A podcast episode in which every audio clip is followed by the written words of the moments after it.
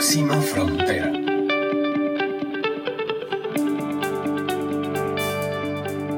Hola, yo soy Carla Chávez y este es un nuevo episodio de Próxima Frontera, el espacio en el que retamos a nosotros mismos nuestros límites, conocemos cuáles son nuestras limitaciones para saber dónde está el área de oportunidad y que podamos avanzar en la dirección correcta, la dirección de la colaboración, de la construcción colectiva, de la paz.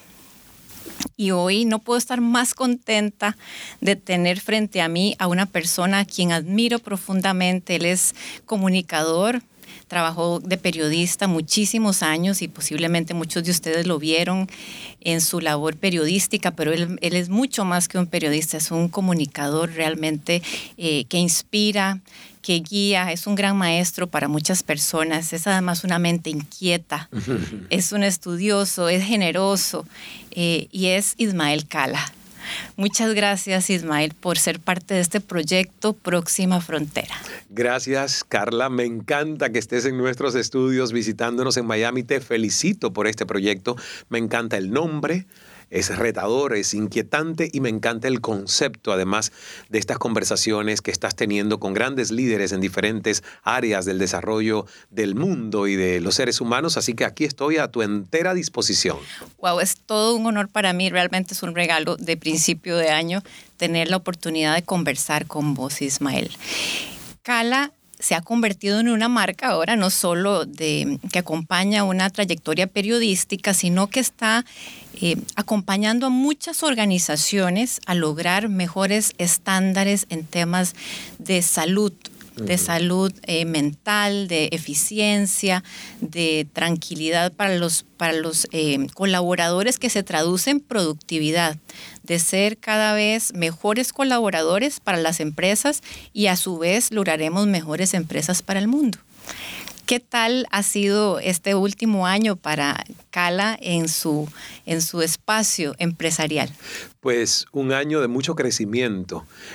2019 eh, fue un año muy interesante porque realmente nos hizo vivir varias crisis y, siento cuando conversé con muchos empresarios, emprendedores, que también les sucedió lo mismo. Pero crisis para uno reinventarse y uno fortificarse y uno descubrir sus puntos de desarrollo. Y a nosotros como organización, como emprendimiento joven, porque esta es una empresa que nació en el 2012 formalmente y luego se ha ido multiplicando con la actividad de la Fundación Ismael Cala, que sigo diciendo siempre, es nuestra empresa esa bandera motor.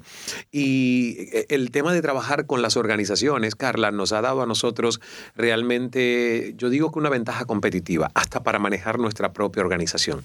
Porque el dinamismo con el que hoy se está enfrentando el tema del cambio en las organizaciones, eh, antes ninguna generación lo vivió por una simple razón, y es que ninguna eh, generación anterior tenía la tecnología exponencial que podía de una manera tan rápida ser disruptiva y cambiar las reglas de juego no solo de una empresa, o de un negocio, sino de una industria en su totalidad a nivel global. Entonces, ¿qué pasó?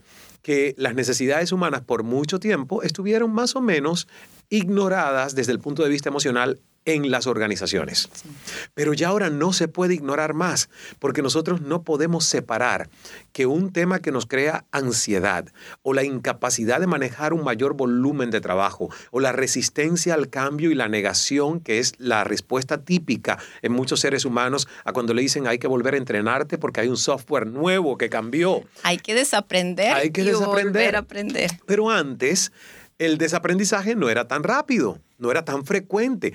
Hoy, como la tecnología exponencial digital lo hace tan frecuente, ningún cerebro estaba preparado para esto. Y hoy las organizaciones se dan cuenta que hay mayor ausentismo, que las personas a veces están en un, clima pesimista cuando viene una venta, cuando viene una nueva adquisición, cuando hay una reestructuración. Entonces, eh, nuestros servicios, la verdad, ha aumentado la demanda para ellos, porque las organizaciones hoy y hay estadísticas, se han dado cuenta que sí hay un retorno de inversión cuando tú inviertes no solo en la capacitación profesional específica de los colaboradores, sino también en su desarrollo integral personal. El cambio es la única constante. Y como lo acabas de mencionar, la tecnología nos mete en una en una, en una ola que no para, ¿verdad? Parece que sentimos que estamos surfeando una ola que nunca termina y viene otra y viene otra y no hay como un mar en calma, muchas veces por meses, hay cambios constantes, estamos, eh, lo he oído por ahí, infoxicados. Me encanta eso. Demasiada información. Eh, infoxicados. infoxicados, es, es avalanchas de, de datos, avalanchas de información, de opciones y no tenemos tiempo a veces para hacer silencio, para ir a dentro de nosotros mismos y entender qué es lo que nos está pasando y qué está pasando a nuestro alrededor. Eso es como una tendencia que vos ves que se explota en las redes sociales, ¿verdad? Y por eso tanta frustración, tanta, tanto pesimismo, tantas noticias que parecen negativas. Y todo esto inevitablemente lo cargamos en nuestra mochila todos los días hacia el trabajo y hacia la casa. Y en el trabajo es la primera vez en muchísimo, bueno, creo que la primera vez en la historia en la que están compartiendo el mismo espacio personas de muchas generaciones diferentes. Tenemos generación X, generación Y, tenemos los millennials, los centennials, hasta ahora eh, todas las nuevas em, los que se están incorporando al mercado laboral están conviviendo en la misma oficina y no necesariamente fuimos entrenados igual para tener esa, ese tipo de convivencia.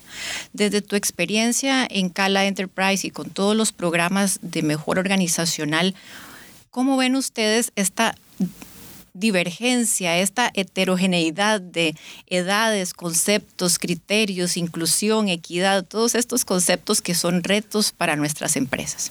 Sin dudas es un tema apasionante porque la diversidad generacional que bien has descrito, esas cuatro generaciones, una que es la generación saliente, que son los baby boomers, la más jovencita, que son los centennials, que se están ingresando ahora al mercado laboral, y en el medio, bueno, pues ahí estamos millennials y generación X. Las cuatro generaciones generaciones tienen mentalidades diferentes. Y yo lo veo como toda situación con dos caras.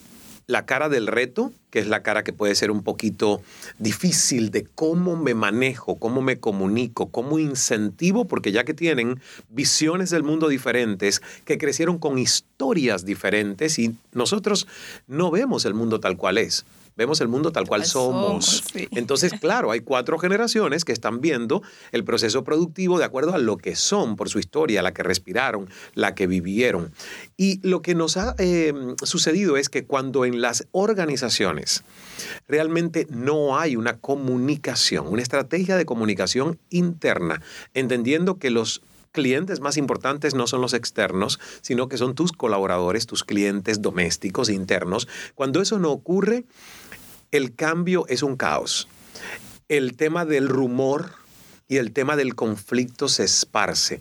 Y eso obviamente es como un cáncer que va permeando la organicidad y la unidad de una corporación.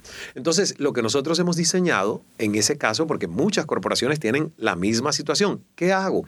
Te, cuento una anécdota bien interesante que en un coaching one-on-one con la CEO de una empresa muy poderosa en Estados Unidos, que de hecho yo creo que es nuestro cliente número uno por la periodicidad con la que hemos trabajado en su equipo de gerencia, su equipo de líderes emergentes que son la nueva generación que van a optar por los cargos de la gerencia superior.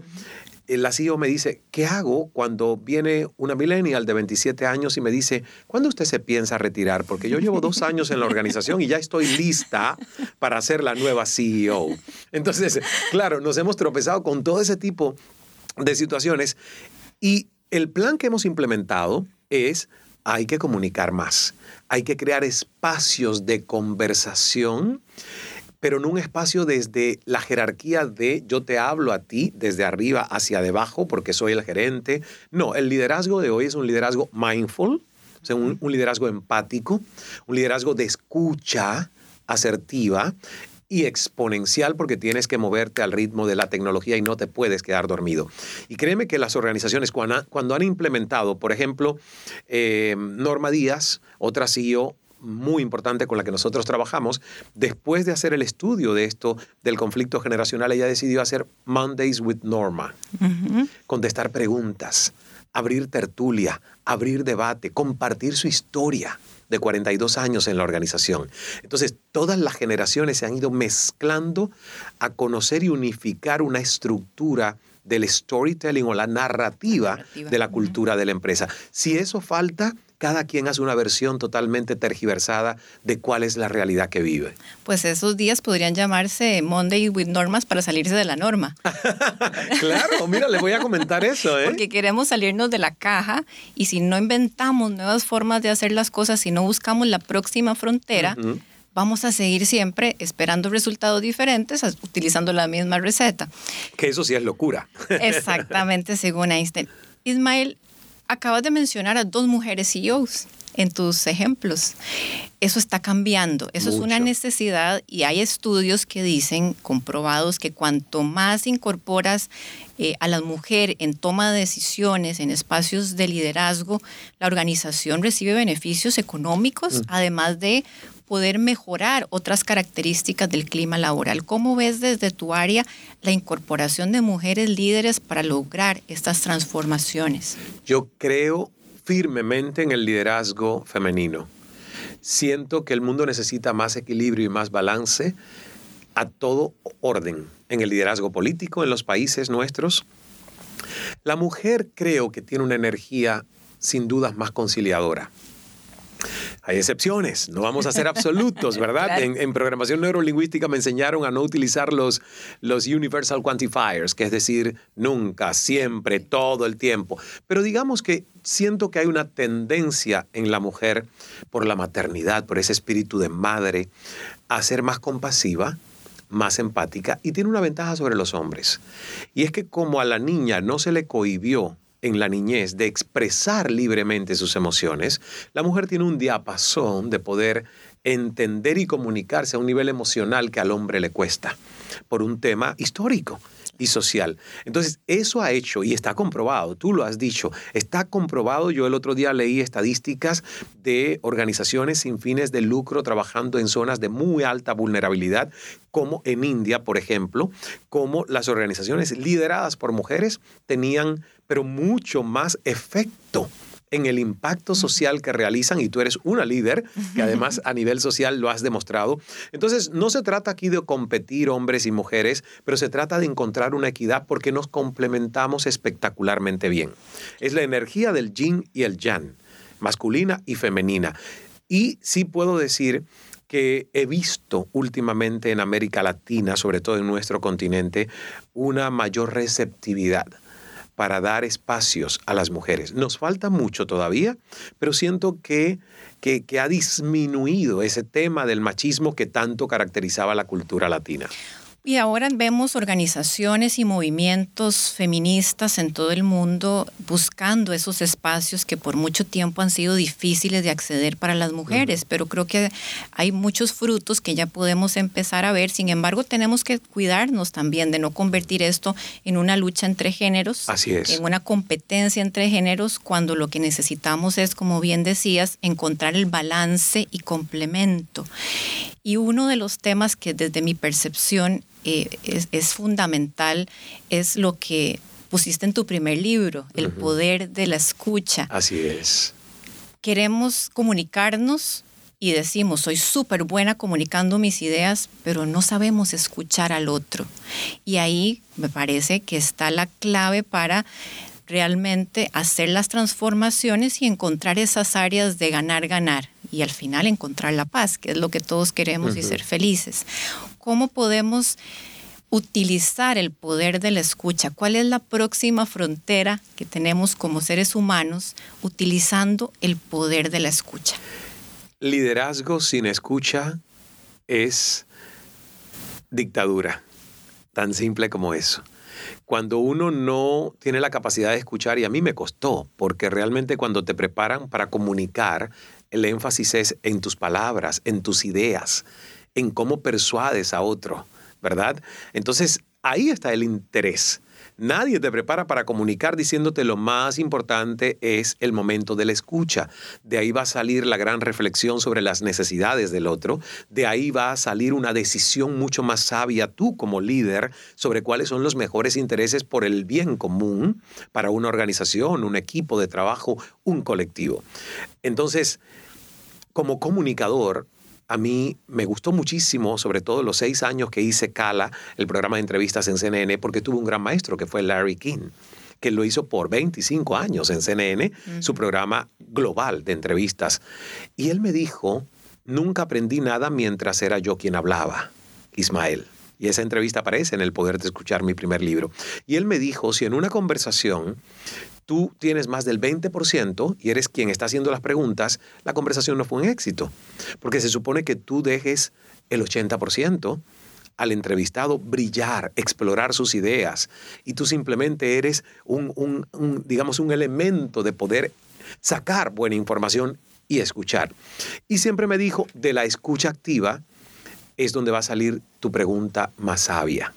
Entonces, tuve ese gran maestro y costó al principio, y todavía cuesta, porque nosotros tenemos dos orejas y una boca, pero usamos el doble la boca de lo que, de lo que usamos en las orejas, que debería ser en proporción inversa. La naturaleza es sabia, nos puso dos orejas y solo una boca. Y creo también, Carla, que un factor importantísimo es que cuando a nosotros nos educaron, nos hicieron creer que nuestro intelecto era la gran medida de nuestro valor como seres humanos. Nos hicieron creer que nuestra inteligencia estaba en siempre tener la respuesta correcta, en nunca quedarnos callados para no aparentar ser desinformados o ignorantes o incultos. Graso error, porque eso hace que nosotros tengamos esa verborrea y esa necesidad de aún no sabiendo un tema decir algo. Y lo sabes muy bien como periodista y lo has mencionado también en algunas entrevistas. A veces la gente piensa que le están pagando por hablar, cuando realmente nos tienen que eh, pagar por escuchar y dar la mejor solución a partir de la escucha y el consenso, pero nos cuesta, a ver, a veces creemos que nosotros somos nuestros pensamientos. Así es, así es. Acallar la mente es una de las tareas más difíciles que tenemos en el camino como seres humanos. Y cuando le ayudas en una organización a los colaboradores a poder acallar ese ruido mental, la productividad se eleva porque tienen menos estrés percibido. El estrés es algo relativo. Yo siempre pongo dos personas. Una que está totalmente estresada, que ha ido hasta allá a ver el doctor porque se le cayó medio pelo de la cabeza. y otra que hace doble volumen de trabajo y tú la ves sonriente y sin estrés. Entonces tú dices, pero ¿cómo es posible si esta tiene 55 tareas más diarias que esta otra persona? Ah, porque el estrés está relacionado con una capacidad personal que nosotros tenemos de lidiar con imprevistos, con volumen de trabajo y con situaciones que pueden o no alterar tu sistema nervioso central y genera cortisol, genera hormonas que nos hacen enfermar. Recuerdo, eh, me viene ahora a la memoria el caso de las zonas azules. Ajá. Que en Costa Rica tenemos una. Ustedes son privilegiados, tienen una allí. Puedo, puedo em, eh, este, presumir de que en Costa Rica hay una zona azul y ese es el lugar donde viven muchas personas que han pasado los 100 años y que se mantienen con una calidad de vida aceptable, porque nada te sirve tener 100 años y estar en una cama conectado a mucha máquina. No, son personas que se levantan en la mañana, que le dan de comer a las gallinas, que, que montan su caballo, que se van a visitar a sus amigos. Yo vi uno de 102 años montando su caballo y además sin ayuda para subirse o bajarse del caballo. Es que lo tuve que ver para creerlo y dije, este es mi ejemplo, así quiero llegar yo a esos 102 años. Y cuando los entrevistas te dicen, ¿Para qué el estrés? hay que vivir tranquilo, hay que vivir con menos, más simple, hay que ver la familia, recibir los hijos, hablar con los vecinos. Es volver a lo simple, lo que nos cuesta muchísimo en este mundo de infoxicación en el que estamos ahorita y de esta carrera contra, a veces contra nosotros mismos. Sí. ¿Cómo logramos en el mundo de hoy incorporar esos secretos de las zonas azules, Ismael? ¿Cómo podemos hacerlo práctico? Yo creo que teniendo conciencia, no viviendo en piloto automático. La realidad es que la mayoría de los seres humanos están cumpliendo obligaciones y responsabilidades, pero no están diseñando desde la alta conciencia un plan maestro de vida que incluya tiempos sagrados para controlar tu energía, diseñar los momentos donde tú vas a regalarte algo. Mira, por ejemplo, algo que yo nunca hice y que ahora hago, pero sistemáticamente y es poner en mi calendario anual o en mi calendario semanal mis regalos primero. O sea, los bolsillos de tiempo donde yo voy a hacer algo que lo hago por pasión, no por trabajo. ¿Qué pasa? Todo lo que yo hago por trabajo en este momento es mi pasión también, pero quiero saber que yo no me estoy planificando solo tareas, que me estoy planificando tiempo libre, que me estoy planificando el, el poder leer un libro, pero por entretenimiento y pasión. Entonces, eso es lo que nosotros tenemos que hacer. Al levantarnos en la mañana, no salir como pollitos sin cabeza, sin reparar, en construir nuestra intención del día, nuestra energía y sobre todo poner nuestro cerebro, que por naturaleza siempre va a pensar en lo que le falta y lo que no tiene, poner nuestro cerebro en un estado de gratitud dicha y conexión positiva con quienes somos y lo que ya tenemos. Entonces hay un, hay un ritual muy pequeño que yo hago, que me toma a veces 30 minutos, otras veces 40, otras veces una hora, pero es, me levanto, escribo en tres hojas en blanco lo que llamo el vómito de la mañana, que es todas las ideas desordenadas que a veces uno se levanta y no sabe, ahí las escribes, las escribes. Eso no es literatura, eso es drenaje. Ah, puedes quemar las hojas, botarlas. Es un detox para que lo que viene rumiando en tu mente al ponerse en el papel ya perdió fuerza mental y tu energía se puede enfocar en crear algo mejor. Y si salió algo bueno, qué lindo, rescatas el papel y dices, mira, no se me va a olvidar, ya está escrito. Eso te toma 10 minutos. Luego yo hago meditación que las hago guiadas e incluso utilizo mi propia aplicación de meditaciones guiadas que salió hace un par de meses, Escala Meditando, la pueden descargar en los teléfonos. Tendremos meditadores invitados como Judy Arias que ya está ahí. 10, 15 minutos de meditación, respiración consciente, es poner tu sistema nervioso en positivo, hablarle a tus células, programar con tus órganos la complicidad de que hoy va a ser un gran día, no importa los eventos que te toque vivir o responder ante ellos. Y luego ejercicio físico moderado. 15 minutos de una caminata activa, natación, yoga, pilates, irse al gimnasio hacer peso para que las endorfinas, que son las hormonas del bienestar, lleguen a tu cuerpo y tú llegues a tu trabajo con una actitud totalmente construida en vibración positiva. Escuchar el cuerpo, tomar control de las emociones, sacar tiempo para uno mismo. Ismael, y si llegas al trabajo y todo sale mal, ¿cómo vas a reaccionar? ¿Cómo vas a responder? a un estímulo así, porque eso podemos llegar en un modo zen superior, perfecto, pero llegamos y nuestro jefe tiene su peor día de la semana. Cierto, a mí me ha pasado también, pero hay una gran diferencia en que llegues ante ese evento habiendo meditado o no habiendo meditado, porque te lo digo por mí. Y tú dijiste las dos palabras, cómo vas a reaccionar, cómo vas a responder. Hay una gran diferencia entre ambas. La reacción es instintiva, es impulsiva. Generalmente cuando uno reacciona ante algo, es tu cerebro primario, reptiliano, básico, el que... ¡ah! Pero cuando estás meditado, en vez de medicado, ¿verdad? Cuando estás meditado, puedes hasta sonreír como tú has sonreído y dices, Dios mío, qué día que tiene mi jefe, qué cosa tan horrible le estará pasando. Respiras para tomarte el tiempo de crear una respuesta en vez de una reacción automática. Y en ese respiro nos salvamos la vida porque ya estamos siendo seres superiores, con una conciencia que utilizamos y una inteligencia emocional para responder de la mejor manera posible. Yo siempre digo, es que la vida va a estar llena de imprevistos, va a estar llena de retos, va a estar llena de momentos dolorosos, vamos a estar sujetos no a la energía nuestra, sino al intercambio de energía con nuestros colaboradores, con nuestro jefe, con nuestros subordinados, con nuestra familia. Pero si tú has trabajado tu energía, créeme que tienes el antídoto para no estar a merced de un contagio energético emocional negativo tan fácil. Es como que ponerte un escudo invisible. Y es también trabajar nuestro ego, porque lo más sencillo es reaccionar ante esos estímulos negativos y no mostrarnos vulnerables, que es otra palabra que a mí me encanta ahora, eh, que es que está muy eh, de moda. Eh, Gracias a Dios que, se, ha puesto de moda el que ser vulnerables es hacernos más fuertes. Claro, y, la famosa Brené Brown que nos ha enseñado tanto de eso es ser vulnerable no está mal, no te hace débil, al contrario, mostrar tus emociones te da poder. Y en las organizaciones es otro gran reto, porque parece que el que grita más y el que más se golpea el pecho es el que va a ascender más rápido rápido. ¿Cómo hacemos para mostrar vulnerabilidad en la medida eh, que nos conviene sanamente y poder aportar entonces y decirle incluso, jefe, eh, ¿cómo le ayudo para que, que, que su día sea mejor? Yo creo que lo primero es conocernos mejor. Uno tiene que, desde la vulnerabilidad, que es el descubrir cuáles son los secretos y las historias que más duelen y que a veces hemos preferido no trabajar, porque duele trabajarlas, ese es el primer estudio. ¿Por qué a veces yo no soy auténtico? Porque a veces yo estoy preso dentro de mi historia, de mis pensamientos. Y esto pasa en las organizaciones.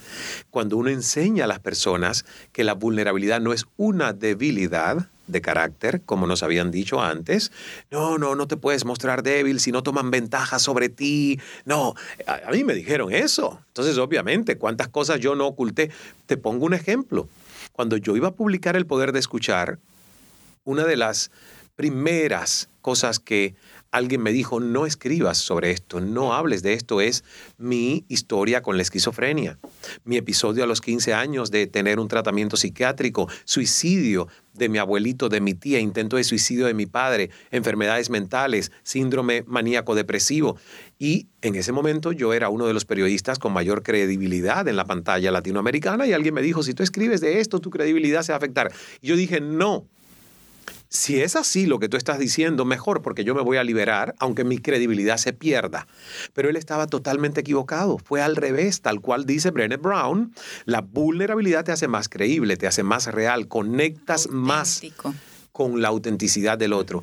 Y mi credibilidad como periodista aumentó porque la gente pudo saber que yo no era un personaje de una vida perfecta, sino que tenía mis tribulaciones y mis luchas. A partir de ahí yo me sentí mucho más real más auténtico y menos, menos, menos preso de una historia, de un tabú o de un estigma. Entonces, en estados de conciencia, el más bajo de los estados de conciencia, según el cuadro del psiquiatra David R. Hawkins, es el estado de vergüenza. No vergüenza de lo que has hecho, que todos nos podemos arrepentir de algo no ético o de bajo estándar que hemos hecho y decir nunca más sucederá. No, vergüenza de lo que somos vergüenza de nuestra historia, vergüenza de, por ejemplo, orientación sexual y que no te aceptes porque eres diferente o porque otros te reprueben. Cuando hay vergüenza de algo de eso, tu vibración es muy baja porque no hay amor suficiente por quien eres. ¿Cuál es nuestra próxima frontera como seres humanos? Al final las organizaciones son los seres humanos que la conforman, ¿Ah, no son los edificios que se vacían y no pasa nada. ¿Cuál es nuestra próxima frontera, como dice el título de nuestro podcast? para humanizar las organizaciones, para sanarnos en las organizaciones, para ser empresas y seres humanos más felices en el trabajo, que es donde pasamos la mayor parte de nuestro tiempo. ¿Cómo vibramos más alto en agradecimiento? Eh, bueno, la gratitud es, la vibración más alta que la que podemos aspirar. ¿Cuál es nuestra próxima frontera para llegar allá? La próxima frontera ya está muy cerca porque ya hay organizaciones que en su ADN han incorporado el tema del ser, ser humano como centro no la infraestructura, no la tecnología, no los softwares, el ser humano. Entonces, cuando la organización tiene al ser humano, en el concepto que nosotros llevamos al mundo corporativo del ser, que es servicio, excelencia y resiliencia, porque ante los cambios hay que ser resilientes, como el bambú que se dobla pero no se parte. Y ese es el concepto que llevamos a las organizaciones, es el concepto del líder bambú. Raíces firmes, fuertes, que son tus valores y principios, misión, visión, el, el, ikigai de la empresa y del colaborador tienen que estar alineados. Y eso no se cambia a lo mejor por un buen tiempo. Pero luego, adaptabilidad y flexibilidad ante el entorno y ante los cambios. El negocio donde estamos hoy no necesariamente va a ser el mismo negocio en el que estaremos cinco años en lo adelante. Pero si el ADN de la empresa sabe muy bien cuál es el propósito, todo el mundo va al unísono. Entonces, creo que la próxima frontera es entender que los departamentos de recursos humanos no están solo para manejar necesidades y demandas de los trabajadores, están creados en las organizaciones para estimular el crecimiento no solo profesional, sino también personal de los colaboradores. ¿Por qué? Porque nuestro sistema de educación no está supliendo esa necesidad. Llegamos a ser adultos, pero no libres. Llegamos a ser adultos encadenados a historias pasadas, a creencias limitantes. Entonces nos afecta muchísimo lo que nos está ocurriendo con el mundo tan cambiante que estamos viviendo. Y las organizaciones quieren fidelidad, quieren entender que van a tener trabajadores a los que pueden hacer crecer dentro de la organización para que no haya una fuga de talentos cada dos años, tengas que entrenar a alguien, ¿verdad? Y siento que ya esa próxima frontera, Carla, ya está, ya está aquí. Ya hay organizaciones de tecnología con salas de meditación, con programas de ayuda psicológica ante el estrés. O sea, ya está ocurriendo. Y eso yo siento que va a cambiar la vida de los seres humanos y nos va a extender la vida. Maravilloso, estaremos todos entonces montando nuestro caballo a los 102 años y tomando algunos paseos. Eh, gracias Ismael por este espacio, gracias por compartir con nosotros tu experiencia eh, y a nuestros oyentes, por favor, sigan todas las meditaciones, los proyectos de Ismael, de su fundación, que son maravillosos, y busquemos la próxima frontera en sus vidas, en su liderazgo, en su familia, en las organizaciones para las que trabajan y construyamos una mejor región para todos. Gracias, Carla. Un placer haber conversado contigo y lo haces excelente. Wow, eso sí es un piropo. Hasta luego, nos escuchamos pronto. Próxima frontera.